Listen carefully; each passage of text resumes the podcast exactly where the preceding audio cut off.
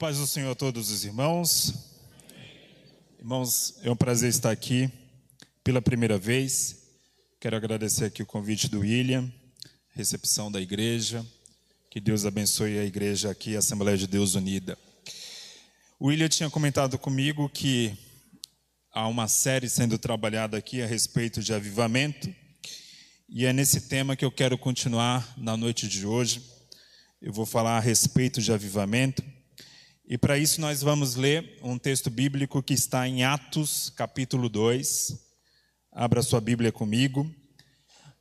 Abra e mantenha ela aberta, porque nós vamos meditar, nós vamos é, pensar e vamos aqui também se alimentar dessa palavra que está escrita no capítulo 2 de Atos dos Apóstolos.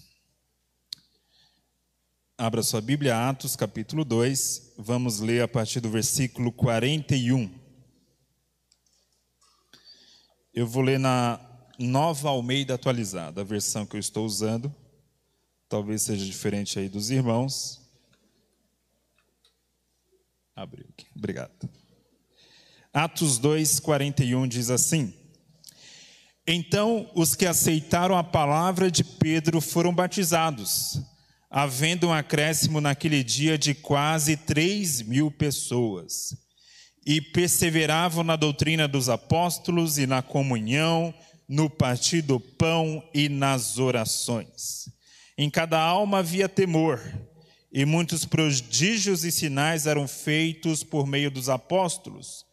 Todos os que criam estavam juntos e tinham tudo em comum Vendiam as suas propriedades e bens, distribuindo o produto entre todos, à medida que alguém tinha necessidade. Diariamente perseveravam unânimes no templo, partiam pão de casa em casa e tomavam as suas refeições com alegria e sigileza de coração, louvando a Deus e contando com a simpatia de todo o povo. Enquanto isso, o Senhor lhes acrescentava dia a dia os que iam sendo salvos. Aqui paramos. Irmãos, quando nós falamos de avivamento, nós falamos a respeito de um ato de Deus. Falamos a respeito de um processo que não é produzido pelo homem, não é produzido é, pela igreja, não é produzido por uma comunidade. Só Deus pode produzir avivamento. Avivamento é um milagre. Avivamento é algo que vem de cima para baixo.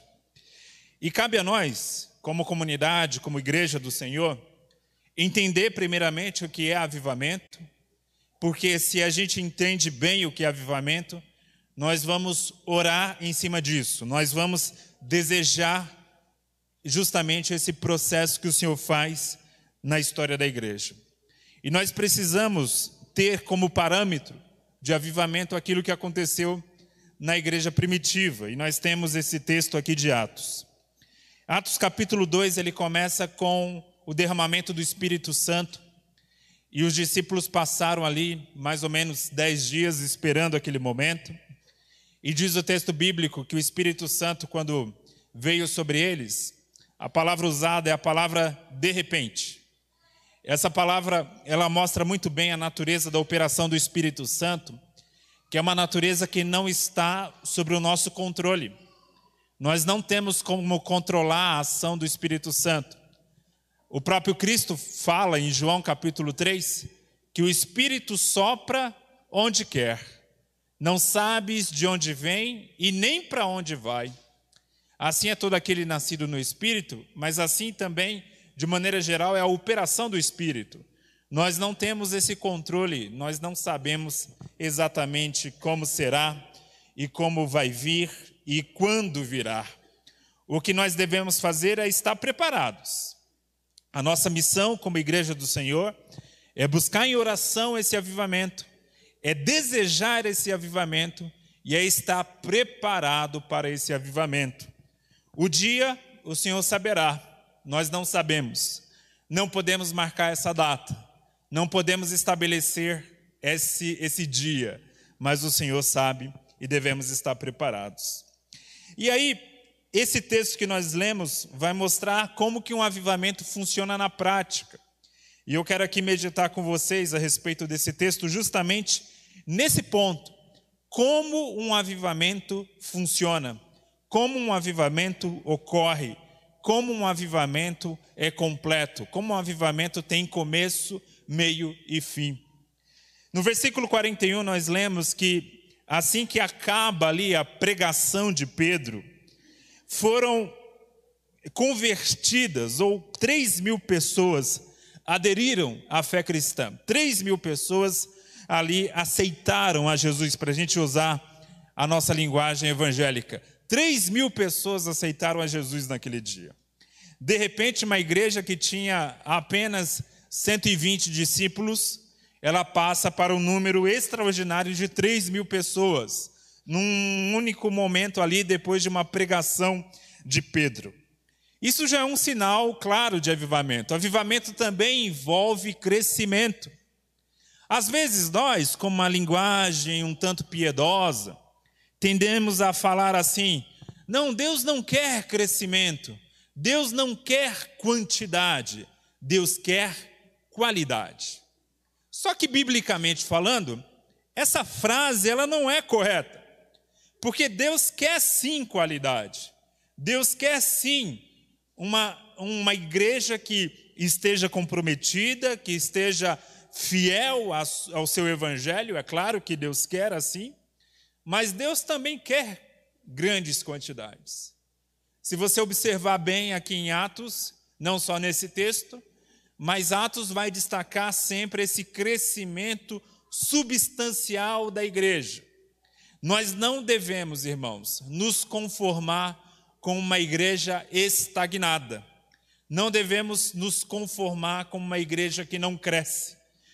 Não devemos nos conformar com uma igreja que ela só cresce quando vem um bebê, quando vem uma nova criança. Não. É missão da igreja estarmos aqui orando para que o Senhor aumente o seu povo, para que o Senhor acrescente ao seu povo novas pessoas, e especialmente pessoas que ainda não conhecem o Evangelho. Porque estamos vivendo também um momento no Brasil que algumas igrejas não param de crescer. Mas são igrejas que não param de crescer porque elas estão pescando em outras igrejas. São igrejas que estão recebendo crentes que já são e já aceitaram a Cristo. Então, também não é esse modelo que nós devemos desejar e querer. Devemos desejar pessoas que ainda não conhecem esse evangelho. E foi justamente o que aconteceu aqui. De repente, 3 mil pessoas se converteram ao Senhor. Isso mostra que esse programa de crescimento não é um programa estabelecido como meta pela igreja. Aqui, a igreja primitiva não fez meta, não fez campanha essa igreja não fez algum artifício de marketing. Não. Esse programa é o programa do Espírito Santo. Foi o Espírito Santo que operou essa ação. Foi o Espírito Santo que acrescentou essas pessoas ali, naquele momento. E aí, essa igreja avivada começou a viver em comunidade. E nós vamos ver aqui os sinais disso. O versículo 42 diz que eles perseveravam na doutrina dos apóstolos. Um ponto da igreja avivada, da vida avivada, de uma comunidade avivada, é esse desejo de perseverar na doutrina, de perseverar no ensino. A palavra doutrina aqui, ela pode ser entendida como ensino. Ela pode ser entendida como um conjunto de verdades abraçadas. Nós devemos nos importar, irmãos, com aquilo que nós cremos. Nós devemos nos importar com conteúdo cognitivo, aquilo que vem à nossa cabeça da palavra do Senhor. Devemos nos importar em meditar nessa palavra, como diz o salmista Davi, meditar na palavra de dia e de noite. E a palavra meditar, ela é uma palavra muito rica. Porque meditar não é meramente ler, meditar não é meramente olhar um conjunto de palavras. Meditar tem a ver com absorver essa palavra, tem a ver com se alimentar dessa palavra, tem a ver com olhar a Bíblia não como um livro morto, não como um livro de história passada, olhar a Bíblia não como um livro que parece ser ali uma espécie de manual de instruções, algo morto, algo sem vida. Não. Meditar na palavra do Senhor tem a ver com essa palavra que é vida, com essa palavra que alimenta a nossa alma, com essa palavra que nos faz crescer espiritualmente. A nossa relação com a palavra precisa ser essa relação de que eu estou lidando com um texto que é vivo. E quando eu falo que esse texto é vivo, ele é vivo porque ele é, primeiramente, inspirado pelo Espírito Santo. Em segundo lugar, ele não é só inspirado pelo Espírito Santo, mas a nossa própria leitura, ela também é auxiliada pelo Espírito Santo. O Espírito Santo não só inspirou Paulo, Pedro, Lucas, João, não só inspirou os autores bíblicos a escrever a palavra, como também o próprio Espírito nos ajuda a absorver essa palavra. Mas para isso eu preciso ter e crer que essa palavra é vida, que essa palavra transmite vida e que essa palavra pode alimentar a minha alma. A igreja primitiva acreditava nisso. Eles estavam ali perseverando na doutrina dos apóstolos. Veja que era uma igreja que não estava vivenciando apenas a experiência. A experiência é muito importante. Nós somos pentecostais e nós amamos a experiência e a experiência faz parte da vida cristã. É essencial para a vida cristã. É claro que a vida cristã precisa ter experiências com Deus. Isso é bom. Mas uma vida de experiências sem base, uma vida de experiências sem um, uma âncora, sem uma direção, nos levará a um caminho que a gente não deve desejar, nos levará a um caminho de ruína espiritual. Precisamos perseverar na doutrina dos apóstolos. E veja como está o verbo aí. O verbo perseverar está no plural. E perseveravam. Outro ponto aqui, irmãos, que nós vemos numa igreja avivada, numa comunidade avivada, além da paixão pela palavra, além do amor pela Bíblia, é um senso de comunidade, é um senso de ajuntamento de um grupo de pessoas. A comunidade, irmãos, é o alvo da nossa existência. Entenda isso. Nascemos e estamos vivendo e renascemos em Cristo para vivermos em comunidade, para vivermos juntos com pessoas. E isso é bem importante nesse tempo que a gente vive hoje. Nós vivemos numa geração às vezes a gente fala os pecados da nossa geração, e são pecados comuns em todas as épocas. Quando a gente fala assim, o povo hoje está muito devasso, está muito libertino, não leva a vida sexual a sério. Isso aí sempre foi assim. Sempre foi. Agora tem um pecado que é exclusivo da nossa era, dessa era da internet, dessa era moderna, ou dessa era chamada pós-moderna. É um pecado típico dos últimos 40 ou 30 anos, que é o pecado do individualismo, de um individualismo extremo. Ou seja, a ideia que o mundo gira em torno de mim, a ideia que o mundo nasceu para se curvar a mim, não o contrário. Não é que eu tenho que me adaptar à comunidade que eu vivo. Não, é a comunidade que precisa se adaptar aos meus gostos, aos meus valores, àquilo que eu acredito. Vivemos esse tempo. E esse tempo é um tempo que, se você observar bem, ele vai contrário ao cerne do evangelho. Porque Jesus, ele morreu, em primeiro lugar, Jesus morreu para criar uma nova comunidade. Essa nova comunidade nós chamamos de igreja. Na nossa linguagem evangélica, que é muito individualista, e nós sofremos e padecemos desse pecado também na nossa expressão de fé. Na nossa linguagem evangélica, a gente costuma falar muito que Jesus morreu por mim. Jesus morreu por mim. Jesus, ele sofreu por mim. É muito voltado ao meu eu. É verdade que Jesus morreu por você. É verdade que Jesus sofreu por você. Mas antes dele sofrer por você, antes dele morrer por você, antes dele garantir a vitória na cruz por você, ele fez isso para criar uma nova comunidade. Ele morreu pela igreja. Ele morreu por uma comunidade. E Cristo morre por uma comunidade porque ele não quer que nós vivamos individualmente de modo egoísta, sozinhos. Não. Pense comigo que tudo que envolve Deus envolve comunidade. O próprio Deus.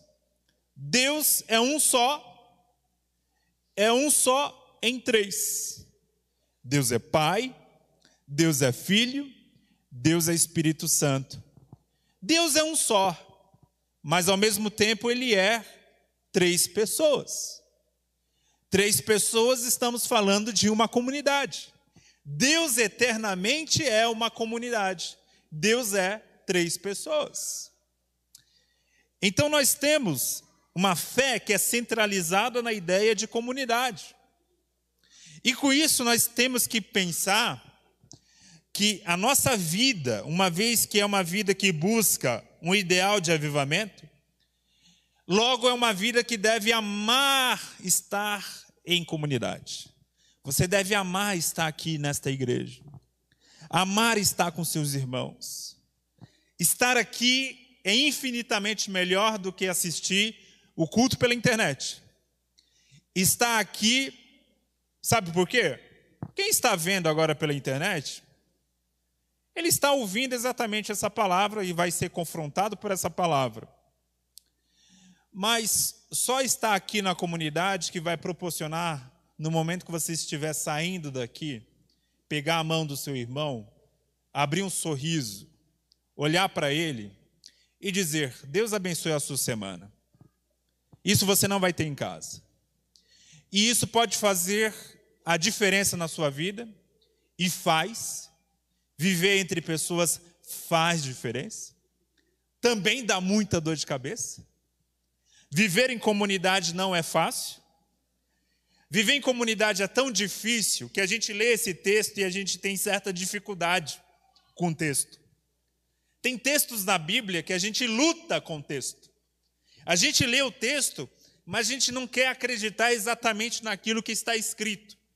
É exatamente esse texto. Esse texto é um exemplo disso. Nós lemos ele e ficamos, não, mas isso aqui, veja bem, não é assim. Será que a igreja realmente vivia esse senso de comunidade tão forte? Será que eles eram tão próximos? Porque eu não vejo isso hoje. Mas o texto está aqui, primeiro apresentando uma realidade de uma igreja vivada, de uma igreja que vivenciou aquilo e que nós precisamos também vivenciar. Então você precisa dar valor à comunidade. É tão real como Deus gosta de gente junta ou juntos. É tão real isso que uma das figuras do céu se chama Nova Jerusalém. Quando você vai ler o Apocalipse, o céu é chamado de uma nova Jerusalém.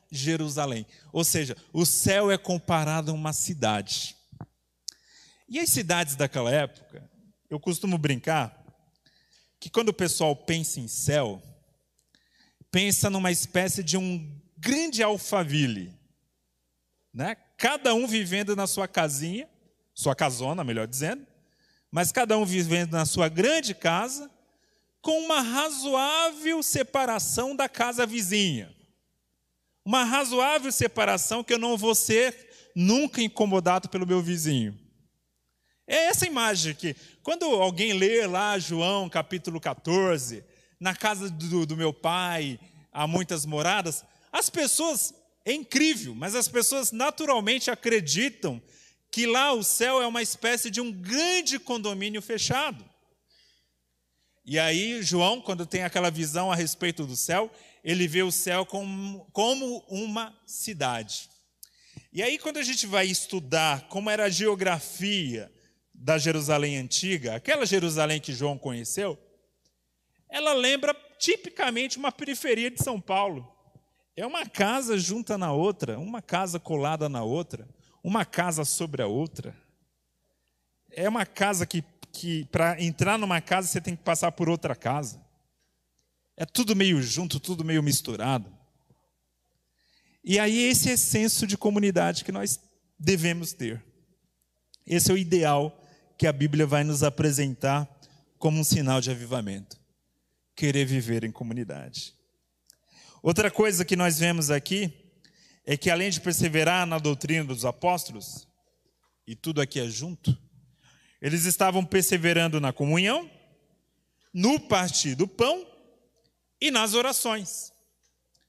O partir do pão é um conceito interessantíssimo, porque, naturalmente, quando a gente lê esse texto, nós vamos pensar na ceia. A ceia tem esse partir do pão. E o versículo 46 vai repetir que eles partiam o pão de casa em casa. Só que naquela época, havia uma atividade feita antes da ceia, que era uma atividade chamada de festa ágape, ou festa do amor. Eles se reuniam para fazer uma refeição comunitária antes do culto. E é interessante isso que Lucas, quando vai apresentar o modelo da igreja primitiva, como um modelo de igreja ideal, um dos pontos de uma igreja ideal é o povo comendo junto. Olha que maravilha. Crente gosta de comer? Né? Comer juntos. Está aí, daqui depois do culto, comer uma pizza juntos. Hoje é sábado, né? Dia de pizza. Isso aqui é posto na Bíblia como um sinal de um avivamento. O fato de dividir uma refeição, de celebrar a vida com o outro, de estar com meu irmão, compartilhando da mesma mesa, é colocado como um sinal da operação do Espírito Santo sobre a vida daquela igreja. Veja que muitas vezes a gente pensa em avivamento como algo que tem a ver meramente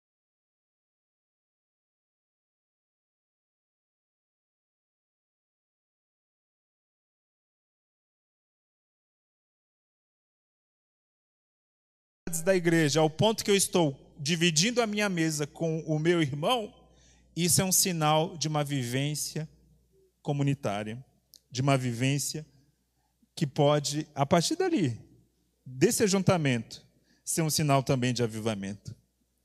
Pense isso. Pense no valor dessa refeição conjunta. Pense no valor de estar conversando e vivenciando a fé com seus irmãos. Isso é muito bom.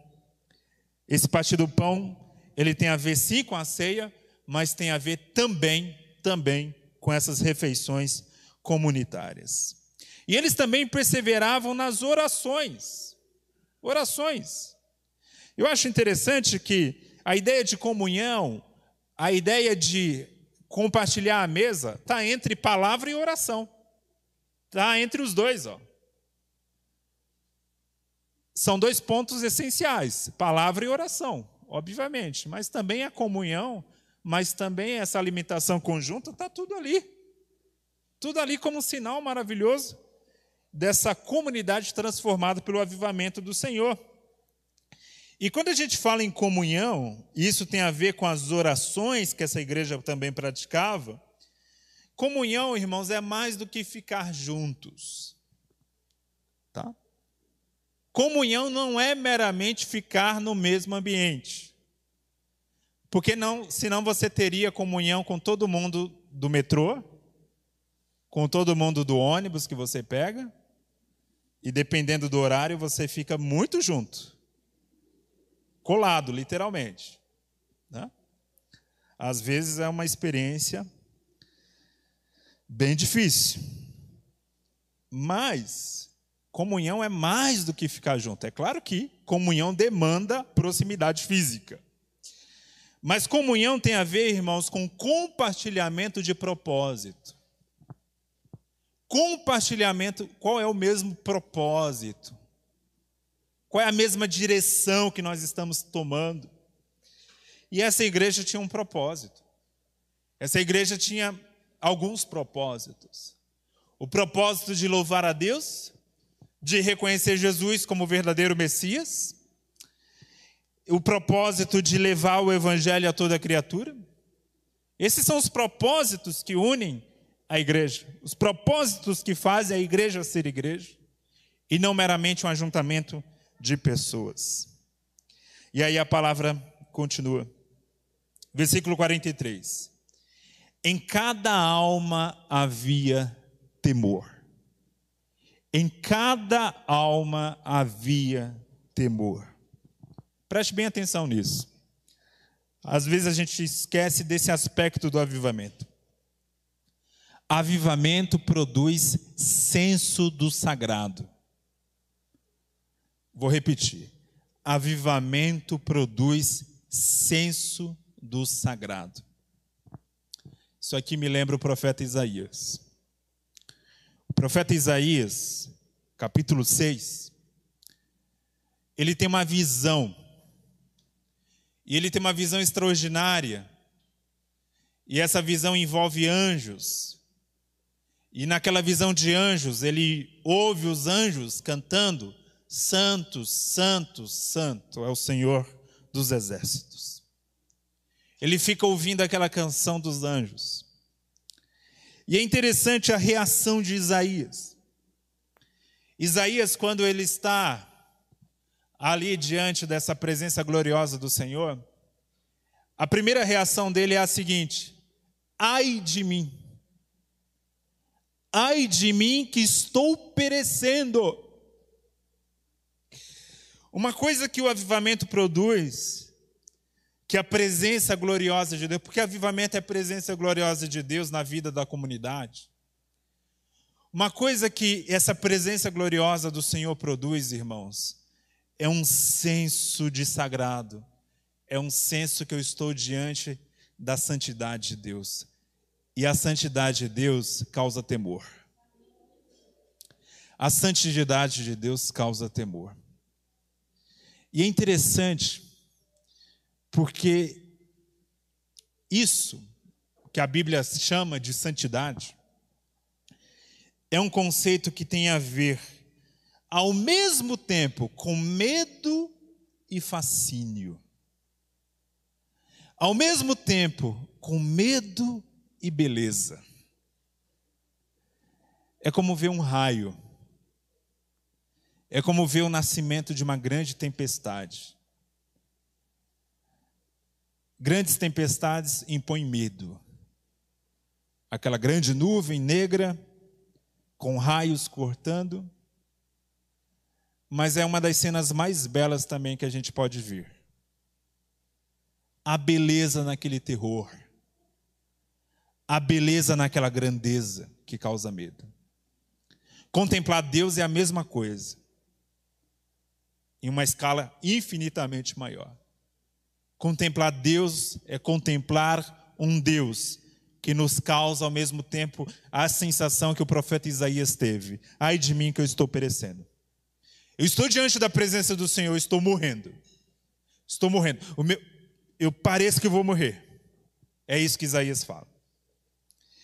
E aí, Isaías, quando ele tem essa sensação, ele fala o seguinte: ai de mim, porque eu sou um homem de lábios impuros. Sabe o que acontece quando há um avivamento?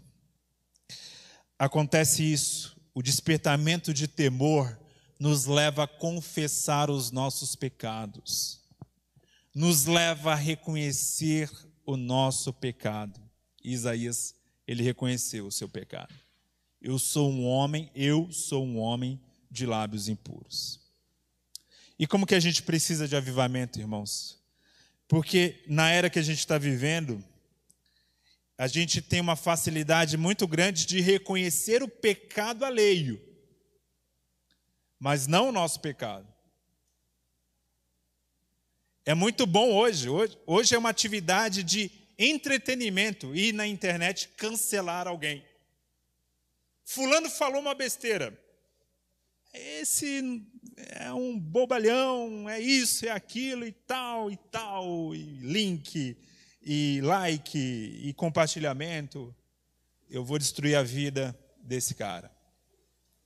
A gente gosta de ver alguém padecendo na exposição das suas vergonhas. A internet é isso. As redes sociais, especialmente. Com exceção do TikTok. Ainda não chegou nesse nível, né?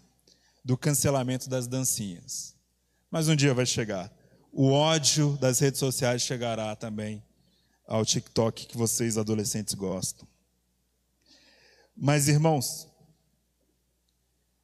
essa coisa de gostar de sangue e de ver pessoas sofrendo, a humanidade sempre gostou. Quando havia crucificações, ou quando havia o corte das cabeças dos bandidos na Idade Média, era uma atividade de domingo. As pessoas levavam seus filhos para ver. Era como ir no Vila Lobos. Vamos, vamos no parque ver os bandidos sendo mortos? Era assim. Mas uma coisa linda do avivamento é que esse espírito revanchista, esse espírito de querer ver o sangue do outro, ele não existe no avivamento. O que existe é um senso do seu próprio pecado. E aí quando Isaías ele tem essa visão, ele reconhece primeiramente o seu pecado, e depois, depois disso é que ele diz que eu sou um homem de lábios impuros e habito no meio de um povo de impuros lábios. Primeiramente ele reconhece o seu pecado, para só depois, só depois disso, reconhecer também que habitava numa comunidade pecaminosa. Então lembre disso, em cada alma havia temor. O senso do sagrado ele envolve admiração, fascinação e auto-humilhação. Estar diante de Deus é ter esses sentimentos. É, a gente muitas vezes não para para pensar. A, a, música evangélica, por exemplo, quando pensa na presença de Deus, ela só pensa em alegria, né? Eu estou sentindo a presença do Senhor, eu estou pulando, eu estou dançando, eu estou fazendo isso, eu estou fazendo aquilo, eu estou me alegrando. Mas na maioria das vezes que a presença de Deus aparece na Bíblia, a sensação é de terror. Terror. Moisés, Elias, Isaías. Alguns momentos é maravilhoso, como é, no caso da transfiguração de Jesus. Mas lembre disso nem sempre a presença de Deus vai levar você a pular e dançar. Às vezes vai levar a chorar. A chorar. Mas é um choro bom, irmãos. E aí a Bíblia vai dizer que muitos prodígios e sinais eram feitos por meio dos apóstolos. Uma coisa que a gente vê na Bíblia é que milagre não salva ninguém. Milagre não salva ninguém. Vários homens religiosos em Israel viram milagres extraordinários de Jesus. Viram Lázaro ser ressuscitado. E o que, que eles fizeram? Depois disso, planejaram matar Jesus e matar Lázaro. Depois de ver esse milagre. Mas uma coisa que o milagre faz é que ele abre a porta do Evangelho. O milagre, além de tudo, também é uma antecipação escatológica. Que palavra é essa? Escatologia tem a ver com o fim. Quando eu falo que milagre é uma antecipação do fim, é que quando alguém, por exemplo, é curado de uma mão mirrada, ou é curado de um pé ou de uma perna deficiente, isso aponta para o futuro, aponta para o futuro de um corpo ressuscitado Um dia nós teremos um corpo ressuscitado que será glorioso, diz a palavra do Senhor. E esse corpo ressuscitado, ele vai ser matéria, ele vai ser corpo, e vai ser um corpo muito semelhante ao corpo que nós temos hoje. Porque o corpo que nós temos hoje é esse corpo que será ressuscitado, não vai ser um outro corpo. É claro que também haverá algumas diferenças. Prova disso que quando Jesus ele está ali com seu corpo já ressuscitado, Maria Madalena tem certa dificuldade de entender que está diante de Jesus e pensa que é um jardineiro. Os dois discípulos de Emaús também têm dificuldade de entender que, que estão diante de Jesus.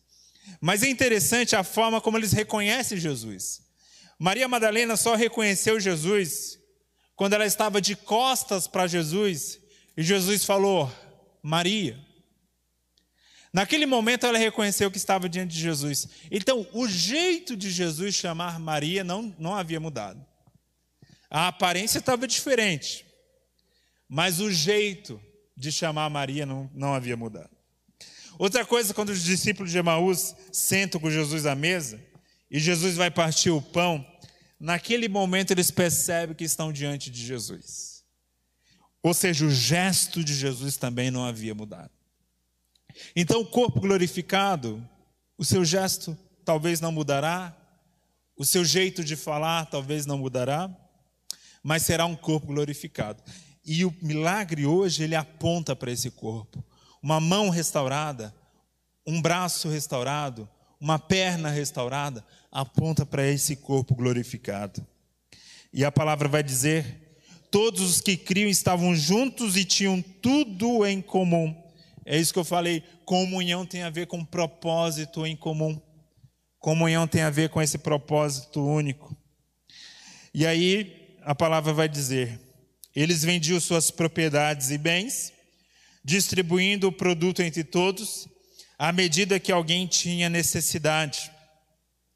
Uma coisa linda que nós vemos aqui na palavra é que avivamento vai produzir mudança social. Avivamento vai produzir mudança social. E aqui, irmãos, eu posso lembrar de um avivamento da história, que foi o avivamento da Rua Azusa. Vocês certamente já ouviram falar do avivamento da Rua Azusa. Deus levantou um homem chamado William Joseph Seymour. William Seymour, ele era um homem pobre, ele era um homem negro, ele era um homem que havia nascido de pais escravos, vivendo nos Estados Unidos, onde havia leis segregacionistas, que dividiam escola de branco, de negro, que dividiu até igrejas de brancos e negros. E aí, foi esse homem que Deus levantou para começar um avivamento na cidade de Los Angeles. Lá em Los Angeles começa uma igreja não dá conta, as pessoas vão chegando e mais pessoas chegando, eles mudam para um outro salão na Rua Azusa. E na Rua Azusa, em abril de 1906, começa aquele avivamento.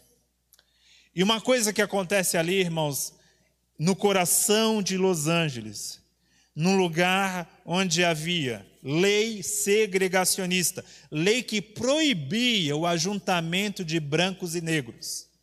Sabe, a primeira coisa que aconteceu na Rua Azusa foi cultos cheios de brancos e negros juntos.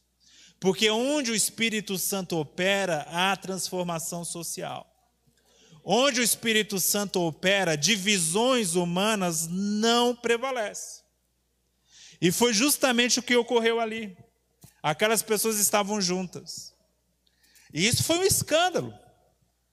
Teve um jornal de Los Angeles da época, que existe até hoje, o Los Angeles Times, que ele escreveu como manchete na matéria, usando a expressão de uma nojenta mistura de raças. Tamanho era o senso racista daquela época. Só aquilo que parecia nojento aos homens foi o que o Espírito Santo operou. E é lindo você ver isso, porque quando há um avivamento verdadeiro, há essa mudança social porque Deus quebra divisões. Deus quebra corações. Deus quebra mágoa. Deus quebra rancor. Deus quebra ressentimento. Quando há avivamento, há distribuição de perdão, há distribuição de amor e não de raiva. E é por isso que essa igreja não aguentava ver uma pessoa passando necessidade, que eles iam lá e vendiam as suas propriedades e fazendas e distribuíam à medida que alguém tinha necessidade. O senso de comunidade, o senso de amor, o senso de quebrantamento aqui era tão grande que era insuportável ver o irmão da mesma fé passando necessidade. E isso naturalmente causou também transformação social. Nós vivemos, irmãos, nesse mundo que ele deseja muito esse senso de comunidade, esse senso de justiça, esse senso de generosidade. É, é, é, o que as pessoas mais falam no mundo. Todo religioso de qualquer religião fala da generosidade, da justiça e de tudo isso. Mas a única vez que a gente vê isso aplicado na história a única vez que a gente vê isso acontecendo de fato é quando o Espírito Santo vai movendo os corações, irmãos. E nós temos que colocar isso em prática, porque quem tem o Espírito Santo nesse mundo é a igreja de Jesus Cristo. E a igreja de Jesus Cristo que deve ser esse foco de transformação social. E o versículo 46 vai dizer: diariamente perseveravam unânimes no templo, partiam pão de casa em casa e tomavam as suas refeições com alegria e singeleza de coração. Olha que coisa bonita. O avivamento vai produzir não só esse senso de comunidade que eu já comentei, mas o avivamento também produzia sentimentos novos. O primeiro sentimento descrito aqui é o sentimento da alegria. A alegria é fruto do espírito. E onde o Espírito Santo está atuando, olha, olha que interessante. O Espírito Santo estava atuando e havia temor, havia senso de sagrado, havia certo terror, mas ao mesmo tempo tem alegria, ao mesmo tempo tem celebração. Onde o Espírito Santo atua, o Espírito Santo é espírito de alegria. E havia singeleza de coração. Singeleza aí é uma palavra para simplicidade, humildade, alegria e humildade. Lembra também aquilo que o apóstolo Paulo diz: que o reino de Deus não é comida, não é bebida, o reino de Deus é justiça, o reino de Deus é paz, o reino de Deus é alegria no espírito. E se eu estou vivendo uma vida avivada, ou se eu estou vivendo numa comunidade avivada, haverá isso, alegria e simplicidade de coração. E o que é coração na Bíblia? Coração é um conceito muito rico na Bíblia. Coração não tem a ver meramente com sentimentos. Coração envolve três coisas na Bíblia. Três coisas na Bíblia. A primeira, mente mentalidade. A segunda, sentimentos, emoções. A terceira, vontade. Vontade. Então, quando diz aqui que eles eram simples de coração, eles tinham uma mentalidade simples, não era uma mentalidade arrogante. Eles tinham um sentimento de simplicidade, não um sentimento de vaidade. Eles tinham uma vontade de agir em simplicidade e não uma vontade de agir de maneira soberba. Onde há avivamento, há simplicidade, irmãos. Simplicidade não é, como muitos às vezes pensam, privação necessariamente de bens ou de conforto. Simplicidade tem a ver, irmãos, com um sentimento anti-vaidoso, um sentimento de alguém que não vai se orgulhar e não vai ficar inchado e totalmente arrogante, porque está ali desfrutando de algo, inclusive questões espirituais.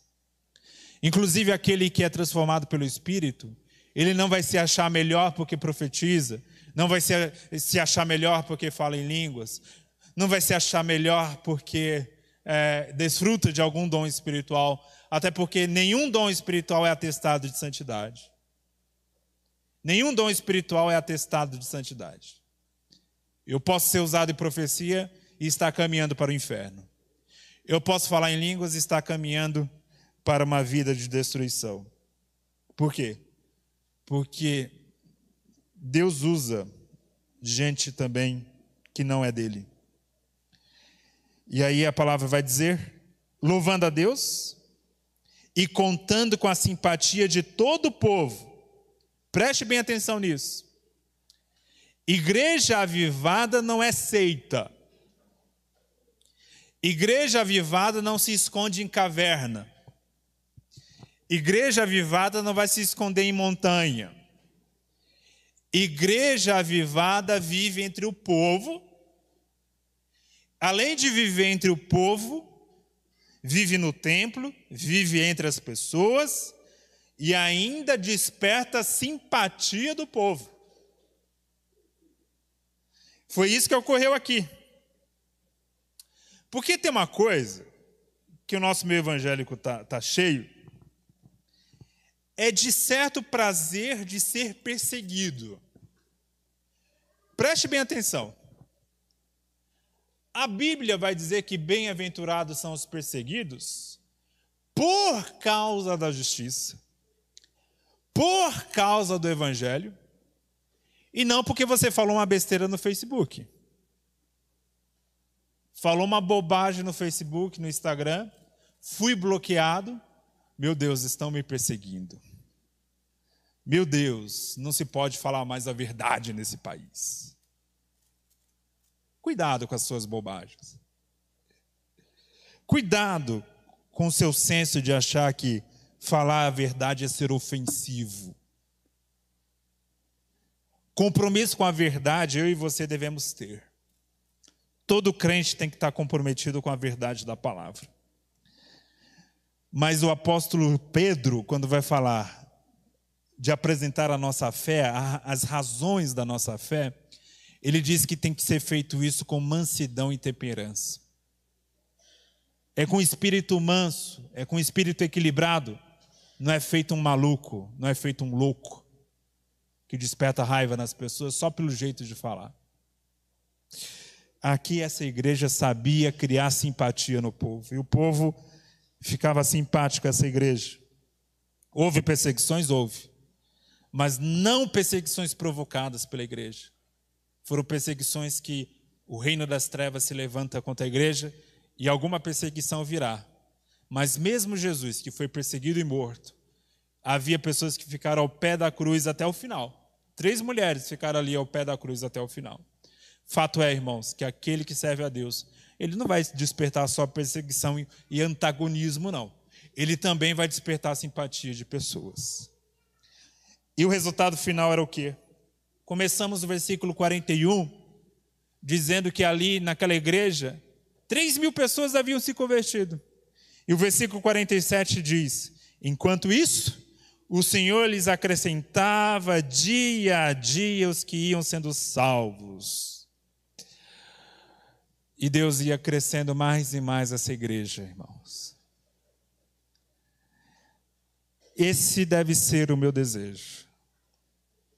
Esse desejo aqui não é só para o pastor da igreja, não é só para a liderança da igreja, é um desejo seu também. Também deve ser seu. Adolescente, seu criança, seu mulher, seu jovem. Todos aqui, nós, como parte da comunidade do Senhor, devemos desejar, Senhor, desejar, orar, buscar. Senhor, aviva a tua igreja. Senhor, traga o teu avivamento. Senhor, traz vida de novo. Isso deve ser uma oração constante nossa, irmãos. A Bíblia vai dizer que a gente não recebe porque não pede. A gente não recebe porque não pede. Ou às vezes pede mal. Mas no caso do avivamento, a maioria das vezes a gente não tem avivamento é porque a gente não pede. Eu quero incentivar você nesta noite a pedir avivamento. A hora que ele virá, a gente não sabe. O Senhor tem o controle de todas as coisas. Mas ele vai vir se a gente pedir. Porque o Senhor, ele não dá pedra para quem pede pão. O Senhor vai dar para a gente. E eu quero incentivar você a se levantar nessa noite, a orar comigo. E você vai orar comigo pedindo avivamento pedindo avivamento, mas antes de pedir para a tua vida, para você como indivíduo, para o seu eu, você vai pedir, Senhor, aviva-me em comunidade. Aviva-me com a tua igreja. Aviva-me com o teu povo. Porque uma pessoa não faz avivamento, irmãos. Deus aviva, e o conceito de avivamento está ligado a comunidades a grupos. Ore comigo então, Senhor, em nome de Jesus, estamos aqui nessa noite, depois de ouvir essa palavra, Pai. Estamos aqui para pedir a Ti, Senhor, aviva o Teu povo, aviva a Tua igreja, aviva a Tua igreja aqui, Senhor, nesse bairro, aviva a Tua igreja, Senhor, aqui, Assembleia de Deus Unida, aviva, Senhor, a Tua igreja na cidade de São Paulo, Aviva a tua igreja no Brasil, Senhor. Aviva a igreja brasileira, Pai, para que a igreja brasileira seja exemplo. Para a igreja brasileira, Senhor, não seja foco de escândalo. Para que a igreja brasileira, Senhor, seja, ó Deus, um exemplo de comunidade, um exemplo de justiça, um exemplo da operação do Teu Espírito Santo, Senhor. Queremos nessa noite, ó Deus, e dependemos da tua soberania, dependemos, Senhor, do teu grande poder. Nós não podemos produzir avivamento, mas podemos e estamos aqui, ó Deus, orando por avivamento, desejando, Senhor, que o Senhor nos avive, desejando, Senhor, que o Senhor traga o vento do teu espírito, o sopro do teu espírito. Aviva-nos, ó Deus, aviva-nos, ó Pai opera em nosso coração esse avivamento. Traga vida, Pai, para as nossas vidas. Traga, Senhor, o sopro do teu espírito para a vida da tua igreja. Em nome de Jesus nós oramos e com fé já agradecemos ao Senhor. Amém e amém.